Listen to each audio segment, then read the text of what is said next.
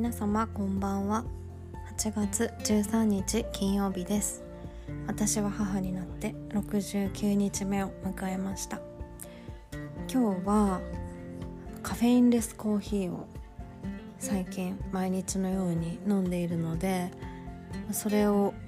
きっかけにカフェインノンカフェインカフェインレスとかいろんな言葉があるのでちょっとカフェインについて改めて調べてみたのでそのことについてお話ししたいなと思います。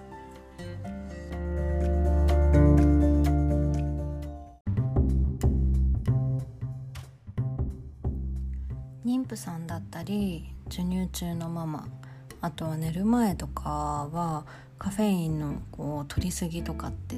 注意しましょうってよく言われると思うんですけれども最近私はカフェインレスコーヒーを毎日のように飲んでいて以前からすごいコーヒーは好きだったので飲みたかったんですがなかなかこう妊娠中そして授乳もしてるから飲めないなって思っていたところ、まあ、この暑い夏になかなかこう熱いコーヒーホットのコーヒーを飲む気にはならずでも割とカフェインレスコーヒーでまあ、売ってはいるものの、まあ、ドリップ式だったりっていうものが多いのでなかなかアイスにたどり着いてなかったんですが最近イオンのトップバリューでカフェインレスオリジナルコーヒーっていうのを見つけてしかも値段が100円ぐらい98円だったっけ108円だったっけって感じなんですけど100円ぐらいであの 900ml のペットボトル1本買えます、味も普通に美味しいしあのー、ありがたくそれを飲ませていただいております。でそんなカフェインレスコーヒーを飲みながらえカフェインレスってことはあのー、眠気覚ましにはならないのかなとか本当に素朴な疑問を思い浮かんでカフェインレスあとデカフェとかいろんな呼び方あるけど違いって何なんだろうとかっていろいろ思い出してあの今日は探ってみました。で UCC コーヒーあとは鈴木コーヒーあとホリーズカフェ3つの、えー、コーヒーにまつわる会社さんから出ているあのネットの記事を見てふむふむと思ったことなんですけれどもまずそもそもカフェインって何なんだろうっていうところにあのー調べてみたところ、まあ、カフェインはアルカロイドっていう苦味の成分らしくって、まあ、これは植物に含まれる成分だそうです。でこのカフェインが脳内の興奮を抑えるアデノシンっていう物質があるらしいんですけれどもそのアデノシンをブロックするのがカフェインらしいです。なので、まあ、興奮を抑えずにそのまま働き続けるようにカフェインがこう作用してそれで眠気覚ましだったりだとかこうなんだろうなこう活発に体をこう動かす時のこうサポートするような成分になったりするそうです。で一般的にコーヒーに含まれるカフェインの量っていうのは約3%くらいらしいんですけれども、まあ、そのカフェインを取り除いた飲料だったりコーヒーっていうのが最近あのまあ、健康志向の方とかに好まれているっていうところでカフェインレスとかっていう言葉をよく聞くようになったんじゃないかなっていうふうに思います。でカフェインレスっていうのはもともとカフェインがあるもの。でそのカフェインカフェインは持っているんですけどそのカフェインの含有量が少ないものをカフェインレスという。で特に日本ではそのカフェインの中身を90%以上取り除いたものっていうその基準があるらしくってその基準を超えてるものしかカフェインレスっていう名前は付けられないそうです。でデカフェっていうのも、まあ、同じようにカフェインが少ないものなんですけれどももともとカフェインを含む飲み物から、まあ、カフェインを取り除いたものをデカフェというっていうことでもカフェインレスとデカフェはもうほぼほぼ同じような意味合いで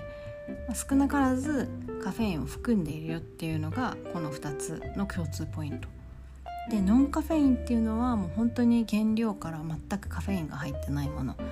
例えば麦茶とかハーブティーあとはルイボスティーとかコーン茶タンポポ茶とかそういうものなんですけれどもコーヒーだったり緑茶とあとほうじ茶はもともと成分にそのカフェインが入っているので、まあ、コーヒーだったりはノンカフェインっていうものは、存在しないよっていうところがポイントです。はい、そういえば入院中に病院の廊下に夜中でも飲めるように置いてあったポットにはタンポポ茶が入っていたなっていうのを思い出しましたタンポポ茶もすごい濃くってうん麦茶みたいな味だけど、まあ、よりコーヒーに近いようなこう苦みを感じるような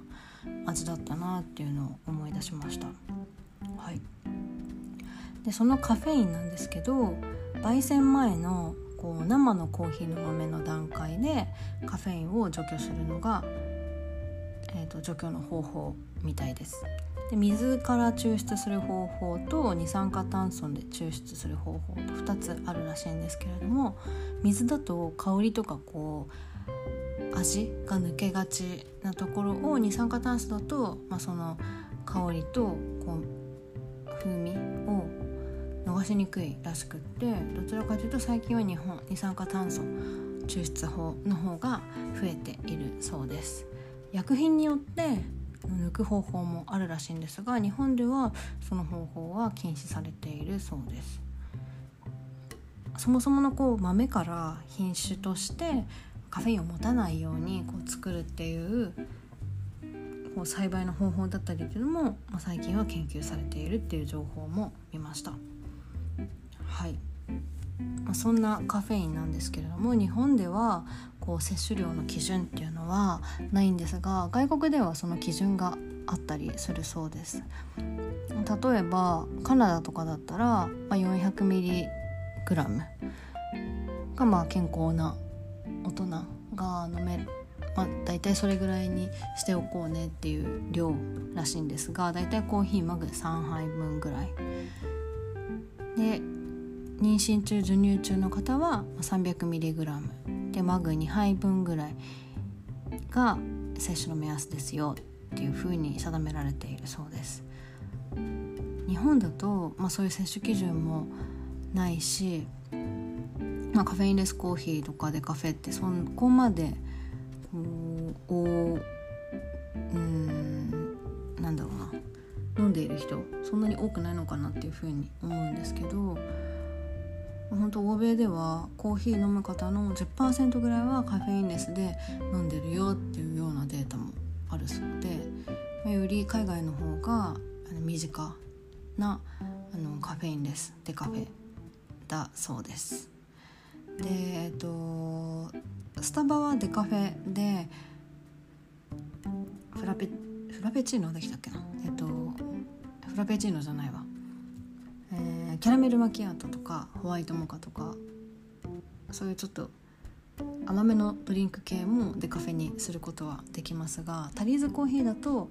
あのー、カフェインレスは本当にブラックのコーヒーでしか飲めなかったなっていう記憶です。あの妊婦の時に利用して、まあ、その差があってよく私はスタバに行っていたんですけれども。